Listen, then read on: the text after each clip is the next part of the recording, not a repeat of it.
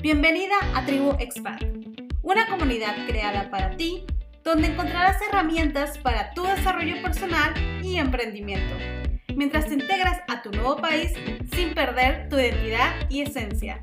Hola, ¿qué tal a toda esa bella comunidad de Tribu Expat? Soy Ruth Díaz, su cofundadora, y bueno, eh, una nueva entrevista en vídeo, en podcast, en todas las plataformas sabidas y por haber para seguir dando ese conocimiento maravilloso a todas las mujeres en el extranjero. Eh, hoy tenemos una invitada, eh, Carolina, de ella, ella migra. Hola Ruth, ¿cómo estás? Muchas gracias a ti y a tu equipo por este tiempo que ahora antes de, que empezáramos me decías recordar que ya ha pasado un buen tiempo desde que empecé a conocerlas y a tener este contacto virtual que sin duda nos transforma y nos une, aunque no sea físicamente, nos une como en reflexión y en comunidad. Sí, maravilloso. Eh, ella, ella migra, eh, Carolina, ella es psicóloga eh, colombiana radicada en Alemania. Bueno, vamos a estar comentando un tema, eh, yo creo que fundamental a la hora de emigrar, que es el tema de la ansiedad, ¿ok?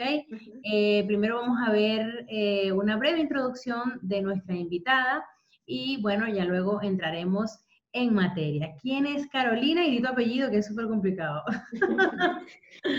bueno, eh, yo soy Carolina Leguizamón Martínez, soy una mujer apasionada, espiritual, comprometida con procesos de sanación desde diferentes perspectivas, comprometidas también con la paz, eh, eh, con los procesos de paz en Colombia y en Venezuela.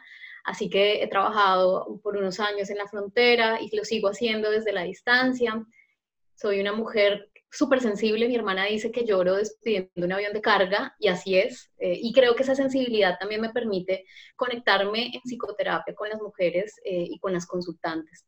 Además, pues digamos de lo que soy en esencia, estudié psicología, tiempo después hice una maestría en algo que es la perspectiva sistémica de la psicología y después por procesos personales de duelo, de retos, de migración, de cambios, de autoestima y también con mi trabajo con comunidades y con mujeres migrantes, pues he decidido también conectarme con eh, contenidos de mindfulness, sexualidad consciente, eh, estrategias diversas de trabajo con comunidades y de diálogo y procesos más eh, personales e individuales de amor propio y autoestima, que es en lo que me enfoco en el trabajo con mujeres, en todo el tema de salud mental, autoconcepto y autoestima. Dios, yo la escucho. A mí me encanta cómo habla Carolina. Eh, ella estuvo participando en los congresos online sobre reinvención profesional en el extranjero antes de nosotros lanzar este proyecto, Yamili Figueroa y mi persona. Y de verdad que ya ustedes van a ver cuando escuchen cómo ella se expresa, porque es una mujer muy culta, una mujer que se expresa de una manera que lo entiendes. Y bueno, así con su comunidad, ella migra, ayuda a todas estas mujeres que pasamos estos procesos de cambio y de transformación. Eh, ¿Tú en qué parte estás radicada especialmente, o sea, específicamente? Primero, gracias por lo que me dices. En verdad, me honra, me honra tus palabras, además, viniendo de un equipo que ha construido comunidad. En este momento estoy viviendo en Freiburg, al sur de Alemania, hace ya tres años, y vivo, eh, Dios, el universo, me sacaron de una ciudad de ciudades latinoamericanas cuando viví en Chile, cuando estuve en la frontera venezolana y en Bogotá, en ciudades densas o en lugares muy densos. Y Dios me puso, no les miento, estoy en la punta de una montaña, no dentro de Freiburg, sino a las afueras de Freiburg, en lo que llaman acá la Selva Negra, que entre otras cosas súper bienvenidas a que conozcan esta zona. Sí, hay que ir, hay que hacer un retiro, hay que hacer eventos presenciales. Por favor. Como organizadora de eventos, algo después de todo lo que estamos pasando, evidentemente, seguro la vamos a organizar. Y estuve a puntito de ir a estos retiros también que, hace Carolina. Y, bueno, ya será para la próxima. Y bueno, eh, vamos a entrar en la materia de lo que es la ansiedad. Por ejemplo, si yo digo, bueno, mira, ahorita tengo ganas de beberme un vaso de Coca-Cola, un ejemplo. Eso puede ser una ansiedad o puede ser un deseo Mm, ¿Qué es la ansiedad, Carolina? Para nosotros entrar en contexto, porque de una psicóloga es bueno saber ese concepto para nosotros tener en constancia qué es y qué no es. Total. Y esto es una pregunta muy importante que vuelve a coger un poco vigor en este contexto del confinamiento y de la pandemia.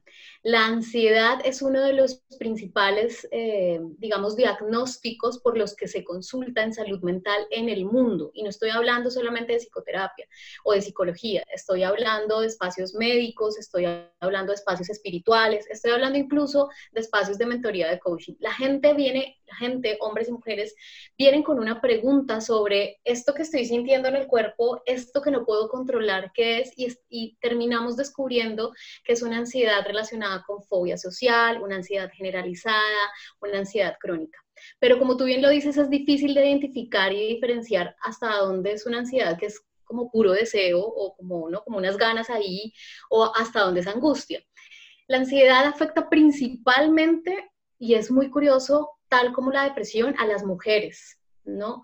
el diagnóstico como tal digamos, en el mundo, quienes más se suicidan, por ejemplo, tienen conductas suicidas son los hombres, pero paradójicamente son las mujeres las que más tienen depresión y con la ansiedad, los que más, las que más sufren de ansiedades puntuales relacionadas con trastornos de la alimentación y relacionadas con fobias sociales son las mujeres, mientras que los hombres em, desarrollan más ansiedades generalizadas. ¿Y esto por qué?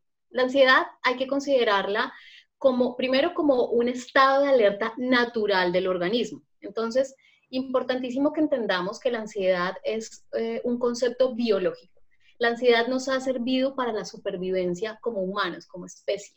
La ansiedad me permite a mí reaccionar ante una amenaza del medio. Una amenaza puede ser, Rub, mira, pilas, por favor enfócate que estás pasando en una autopista y el semáforo te está diciendo que pares, ¿no? Ahí como ahí hay una respuesta de la ansiedad relacionada con el estrés que te dice, para, ok. Digamos, como especie nos ha servido a los niños, les sirve para, para entender que hay cosas en su exploración que son peligrosas, el fuego, las alturas, las cosas puntudas. Entonces, digamos, la ansiedad como respuesta biológica primero es una respuesta natural que necesitamos para mantenernos alerta a los estímulos del medio. La ansiedad, al ser biológica, tiene, digamos, consecuencias en nuestro cuerpo. ¿Quiénes no hemos sentido palpitaciones, sudoración? Esto como, como una cosa que uno siente en el estómago. No estamos hablando de las mariposas del enamoramiento. Claro, es otra cosa que, que es chévere que necesitamos, eso da para muchos temas más, pero es esto que yo siento como que no me deja comer, como que no me sienta algo bien, como que me voy a parar en el público y no puedo hablar y lo siento literal en el cuerpo, ahí estamos hablando de un tipo de ansiedad. Estas son respuestas físicas, digamos. Respuestas motoras también es, no sé si has visto esta gente que por, que por ejemplo tiene algo en la mano y todo el tiempo está haciendo así, moviéndose, todo el tiempo está tocándose la cara, todo el tiempo tienen un tic nervioso, que se mueve el ojo, que se mueve el labio. Esas son respuestas de ansiedad motoras. También la ansiedad, que es por lo que más sufrimos ahora, tiene todo un componente social y emocional. Entonces, en su componente emocional, la ansiedad empieza a generar malestar, distanciamiento de gente, distanciamiento de mí misma, empieza a generar mecanismos de evitación, no, yo no hablo con esas personas, no, yo no hablo en público, no, yo no paso por esa calle, no, eh, yo no como esa comida, no, eh, como estoy preocupada, como y como chocolate o como y como azúcar, uno de los aliados de la ansiedad para mantener esos picos es el azúcar, por ejemplo. Y bueno, entonces en esa parte emocional genera eso y en la parte cognitiva, que es lo que, eh, la parte emocional y cognitiva es lo que más trabajamos en psicoterapia, está relacionada con esos pensamientos catastróficos.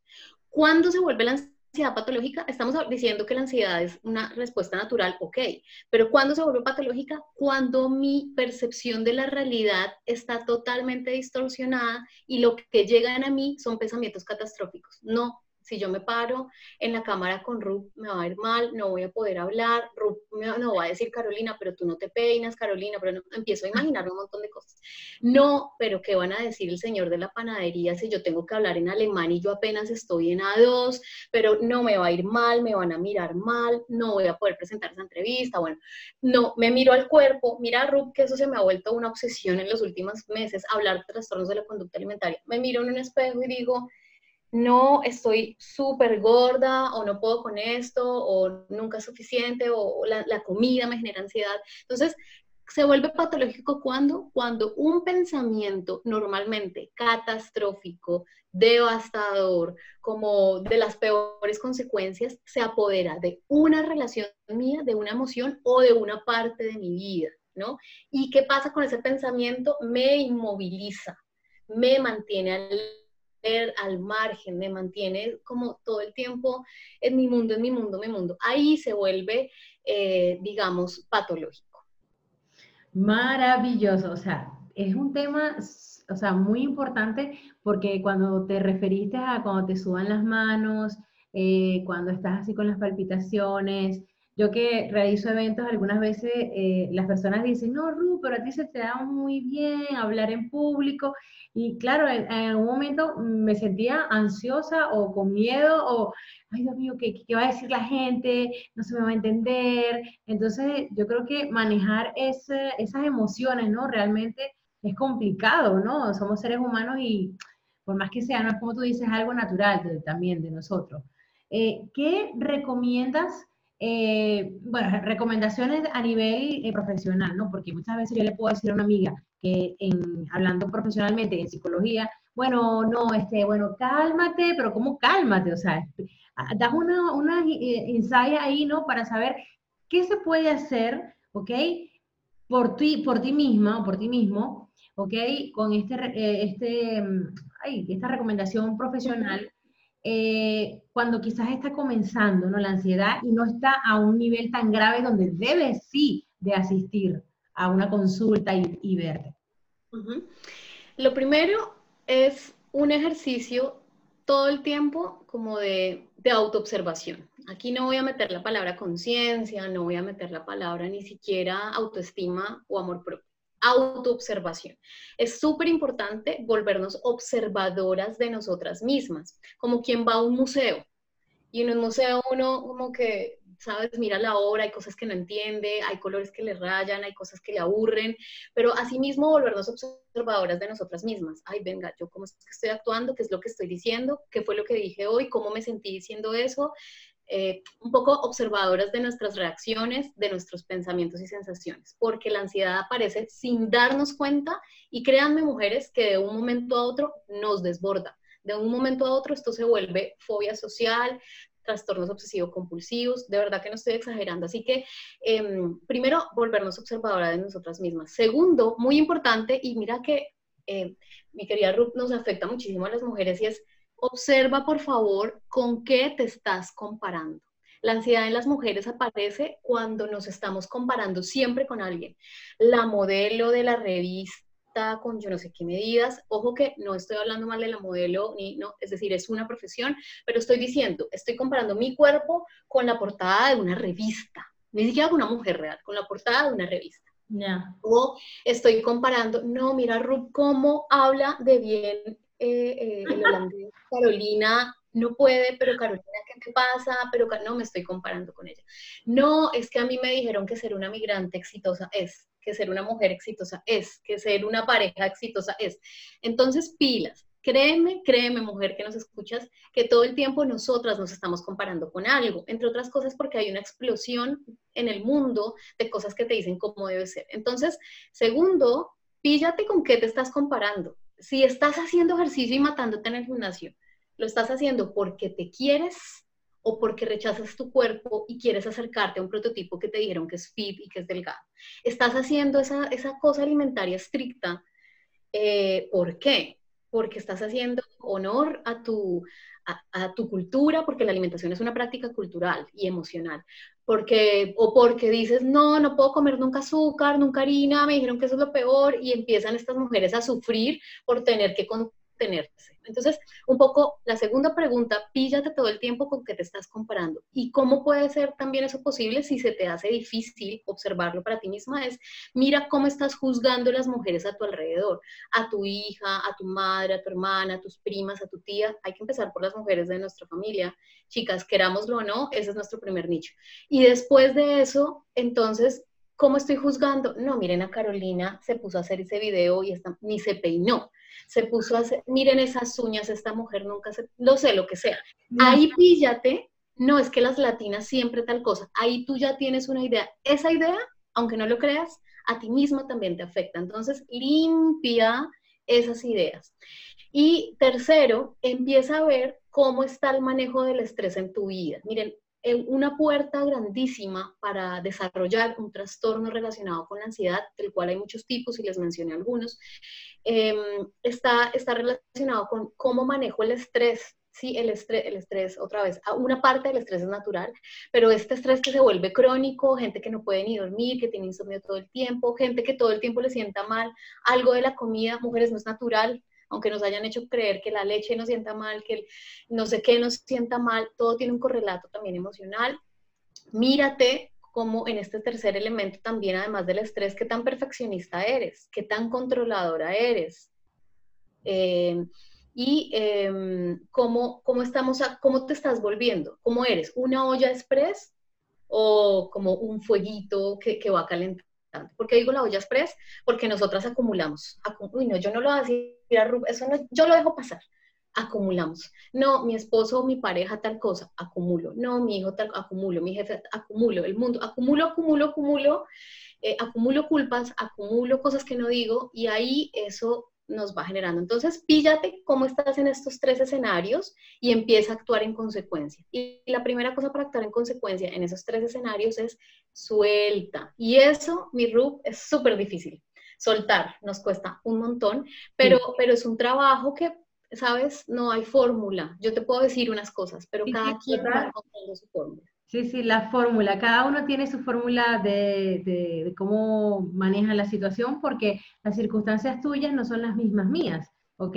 Mm, yo tengo un hijo de seis años que es un tremendo, tengo mi pareja que tiene sus cosas también, y yo también. O sea, yo creo que eh, has dado en el clavo, porque esa autoobservación eh, es vital para conocerte a ti misma, eh, a ti mismo, y bueno, ya de por allí vas sacando las pinceladas que te van a llevar a esa fórmula, ¿no? Y hacerlo. Porque otra cosa es que te paralice y ya mm, digas, Dios mío, necesito un profesional que me ayude de verdad. Porque sé que muchas mujeres, muchos hombres pasan por estos procesos y solos no pueden. Hay algunas personas que sí lo pueden realizar solo, pero hay otros que no. Y por eso están estos maravillosos profesionales como Carolina, bueno, Rosario Vázquez también, psicóloga, que aquí le hago una mención especial, eh, y, bueno, buscar la ayuda, porque básicamente todo está ahí, al, al, tiro, como dicen los chilenos, creo.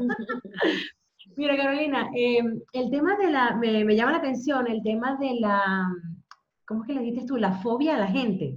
O, la fobia social. La fobia social. Explícame un poco esto, porque ahora con el tema de social media, yo que soy una persona que le gusta las redes sociales, eh, o sea, yo siempre me muestro como yo soy, ¿no? O sea, por ejemplo, Ruth Díaz siempre se muestra así como extrovertida, chicharachera, guanchona y tal, pero que no me quite lo profesional, por favor. Entonces, explícanos un poquito este tema que me llama bastante la atención. Sí. Mira, efectivamente, con cada vez con, en las últimas décadas incluso, desde todo el tema del afloramiento de, de, la globalización y de las tecnologías de, comunicación, eh, hemos sentido como que estamos más conectados, pero a la vez estamos más alejados. Por eso tal vez hay, incluso hay más gente más sola. Eh, y, ahí la invitación, estos espacios que tú, que tú nos das y que muchas otras plataformas promueven son fundamentales porque es decir, ok, estamos detrás de la pantalla, pero no estamos solos, no estás sola, pongámosle volumen a lo que está pasando en tu mente. Y entonces en esto de, la fobia social, hay que decir que es un tipo de ansiedad, es un trastorno derivado de la, ansiedad eh, y es una condición en salud mental que eh, se, digamos, se, conceptualiza como un temor intenso y persistente de ser observado y juzgado por otros. Este eh, temor puede afectar el trabajo, la escuela, eh, las actividades cotidianas, por supuesto la vivencia de mi sexualidad, por supuesto las relaciones de pareja, por supuesto también eh, mi relación con la alimentación, especialmente cuando para mí la alimentación lo tomo como castigo, como recompensa, es decir, como, porque hice una semana de ejercicio y me lo merezco, o no como porque, uy, no he hecho ejercicio, ¿no? Entonces, eh, la fobia social me genera distanciamiento crónico. Y son estas personas que literalmente no, no, no, yo no puedo salir, no, no quiero y no puedo hablar en público, gente que literalmente se paraliza en una entrevista de trabajo, eh, gente también que hay que tener igual cuidado porque se puede relacionar con otros diagnósticos, pero gente que es muy sensible, no sé si has tenido o hemos tenido compañeros en el trabajo, compañeras, que tú ves y son muy sensibles al ruido, nunca hablan, no se quieren integrar en actividades sociales. Eh, es normal, también tengo que decir que es normal sentirse nervioso en situaciones sociales. Tú nos lo decías, Ru. Yo a veces me paro en público, yo, me pasa a mí todo el tiempo. Todos, todos, todos tenemos un tipo de ansiedad a los contextos sociales, es normal, pero el trastorno eh, de fobia social o de ansiedad social es que todas las interacciones sociales, todas, producen inseguridad y vergüenza. Todas. Eh, y la inseguridad y la vergüenza, pues hace que, que se desencadenen, digamos, mm, diferentes actividades, diferentes reacciones de evitación. Entonces, inseguridad y vergüenza y evitación. Y detrás de las redes sociales, por eso ahora hay muchas cuentas también falsas o hay muchas cuentas también que, eh, pues que la persona nunca se, expone. Exponerse en redes sociales es todo un ejercicio Es todo un ejercicio, tú lo sabes. O sea, es, es un reto. La fobia social también lo sufren los niños estos niños que, a veces no solo no son introvertidos, porque introvertidos es un rasgo de personalidad que está bien, sino que eh, todo el tiempo están al margen, todo el tiempo están temerosos, todo el tiempo le temen a algo, le temen a alguien, le temen a la escuela, o sea, pongámonos alerta de por qué está apareciendo ese trastorno de fobia social. Es decir, si existe, le pasa a muchas mujeres migrantes que, que, lo desarrollan, que no lo tenían antes, lo empiezan a desarrollar precisamente porque esos pensamientos catastróficos le dicen, acá tú no puedes, nadie te va a entender, tú no tienes habilidades comunicativas diferentes a si hablas o no un idioma a nivel verbal, eh, es, decir, un montón de pensamientos desempoderantes, o tú eres más bajita y las alemanas bien, no sé, esto lo digo porque me lo han dicho en, los contextos en los que he trabajado con mujeres, entonces aparece eso, ¿no? Evitación, evitación. Que sí, que acuérdense que es normal sentir como esa ansiedad, pero ya eh, en estas personas con fobia social todo el tiempo están distanciadas, todo el tiempo se están juzgando duramente ante eventos sociales, puede que la persona salga, pero después te estás diciendo, no, mira, salí y yo me puse roja, fijo, hablaron mal de mí, fijo, no. Siempre hay un pensamiento catastrófico relacionado con el encuentro social. ¿Es posible salir de eso? Por supuesto que sí. ¿Cómo? En un em, acompañamiento seguro, especialmente psicoterapéutico, dado que es una fobia, eh, con una perspectiva que a mí me gusta mucho, que es la cognitivo-comportamental, es decir, es un entrenamiento de exposición sistemática eh, por eso es que si alguien sufre de fobia social, no es como si yo sufro, no solamente que me digas, ay, sal, venga, salgamos con amigos, venga, salgamos con un grupo de alemanes que eso no es tan grave, o venga, no, no es solamente eso, porque eso paradójicamente puede generar más estrés, sino es una exposición mediana, lentamente, al igual que con los niños. Se puede hacer, con, o sea, podemos salir, por supuesto, de eso con una exposición sistemática. Maravilloso, me encanta. O sea, yo si yo tengo algún problema de este tipo, ya, ya sabemos a quién tenemos que eh, consultar, porque Carolina, de verdad que maravilloso. O sea, todos los tópicos de la ansiedad, de la fobia, o sea, todas las recomendaciones, a número uno, como yo digo, eh, y bueno, excelente, de verdad que ha sido un material maravilloso. Cualquier comentario, cualquier cuestión que le quieran decir a Carolina, ella va a dejar sus redes sociales Cuéntanos dónde te pueden ubicar y alguna conclusión final para este maravilloso podcast que me encantó porque es un contenido brutal, o sea. Gracias, Rup. Todo el amor para ti, para tu comunidad, para las personas que nos escuchan. No olviden compartir el contenido de estos podcasts eh, a personas que siempre hay alguien alrededor nuestro. Es una de mis conclusiones que también nos necesita, que necesita nuestros contenidos. Hay un montón de gente, mi querida Rup, que no dice y nunca va a decir que yo estaba mal, que necesito ayuda incluso por fuera pueden parecer, muy bien. Entonces creo que eh, siempre podemos ser una voz de aliento y una puerta de posibilidad para que la gente contacte con nosotros. Una de esas estrategias es compartamos estos contenidos de valor, porque siempre, créanme, le va a tocar a alguien. Em, adicionalmente, pueden encontrar los recursos que tengo en el blog, donde van a encontrar cómo entender la depresión, cómo entender la ansiedad, cómo entender algunos trastornos de la conducta alimentaria, otros temas relacionados con migración, con duelo migratorio específicamente. Eh, los van a encontrar en mi blog, en mi página que es www.ellamigra.com. Allí van a encontrar también mis datos de contacto en Instagram, arroba ellamigra y en Facebook, arroba red. Siéntanse en la libertad de escribir. en, el Instagram o en el Facebook tengo recomendaciones de libros, también de gente, como que irnos enriqueciendo. Y las invito simplemente a hacer, por favor, su propia fórmula del bienestar Em, y eso implica explorar diferentes recursos espirituales, mentoría, coaching, psicoterapia, actividad física, rutinas de alimentación mías, que no busquen como simplemente dietas porque sí, dormir bien es súper importante, en estos tiempos el insomnio o los problemas de insomnio se disparan y aprovechar para ir cultivando prácticas de mindfulness. Entonces, eh, eso ayuda muchísimo con la ansiedad. Nosotros estamos desarrollando un programa de ansiedad para el manejo de la ansiedad a través de la herbología. Y es eso que tú me decías, o sea, si no estoy todo el tiempo en psicoterapia, ¿qué puedo hacer en mi espacio? La herbología, es decir, como la sanación a través de las plantas, me permite una conexión diferente para activar el sistema nervioso y el sistema nervioso es el que necesito relajar porque la ansiedad no se pasa solamente yo pensando algo o quitando un pensamiento. Necesito también relajar mi sistema nervioso. Ahí la arbología, la actividad física, las plantas, el mindfulness les va a servir un montón. Así que nos estamos viendo, escuchando eh, por ahí, por el mundo y por estos lados.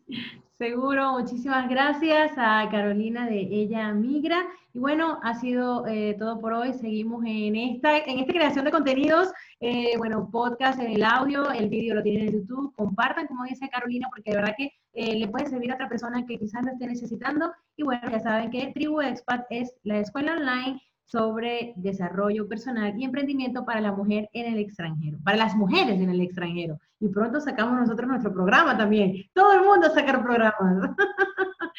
Chao, Caro, bye. Esto fue Tribu Expand. Si te ha gustado, compártelo y etiquétanos en Instagram como arroba tribuexpand. Descubre más recursos en tribuexpand.com. Gracias por escucharnos. Te esperamos en el próximo episodio.